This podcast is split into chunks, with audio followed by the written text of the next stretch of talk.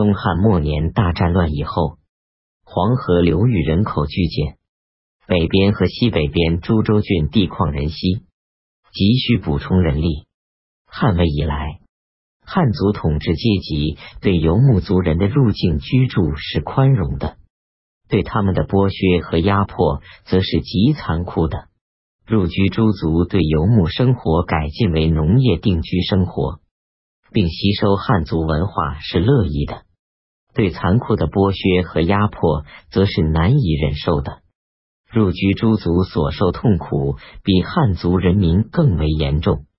到了晋惠帝时，严重到无以复加了。八王之乱起，汉族人民还来不及从流亡发展为起义的时候，入境诸族以匈奴族刘姓贵族为首。发动了反晋战争，这样战争的性质成为各族统治阶级间的争夺战，各族人民被利用来加强他们的争夺战。结果是历史走的不是由农民战争取得统一的道路，而是长期分裂割据的道路。魏晋时期游牧族分布在国境内的情形大致如下：一、匈奴族。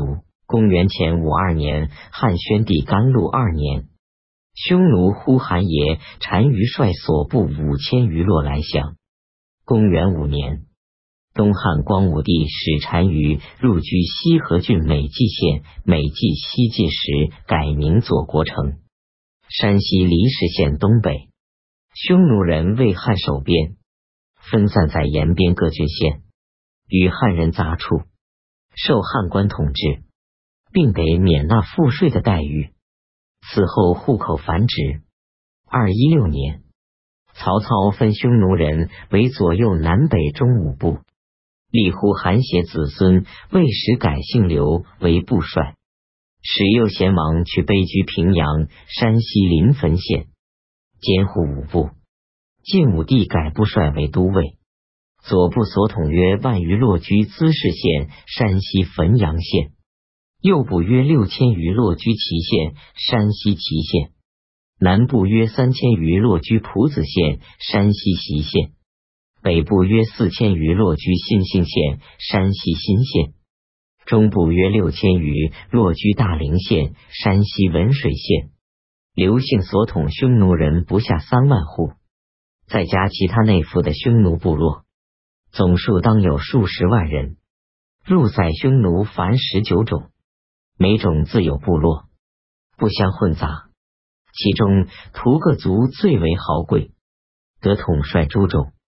刘姓是屠各种中最贵的一姓，还有呼衍、卜、兰、乔四贵姓为刘姓辅佐。虽然匈奴人与汉人杂处，从事农业，已经是晋的臣民，但刘姓为首的贵姓仍拥有传统的声威。号召力很大，并有现成的五部组织，可以迅速变成军事组织。刘渊首先起兵反晋，是很自然的。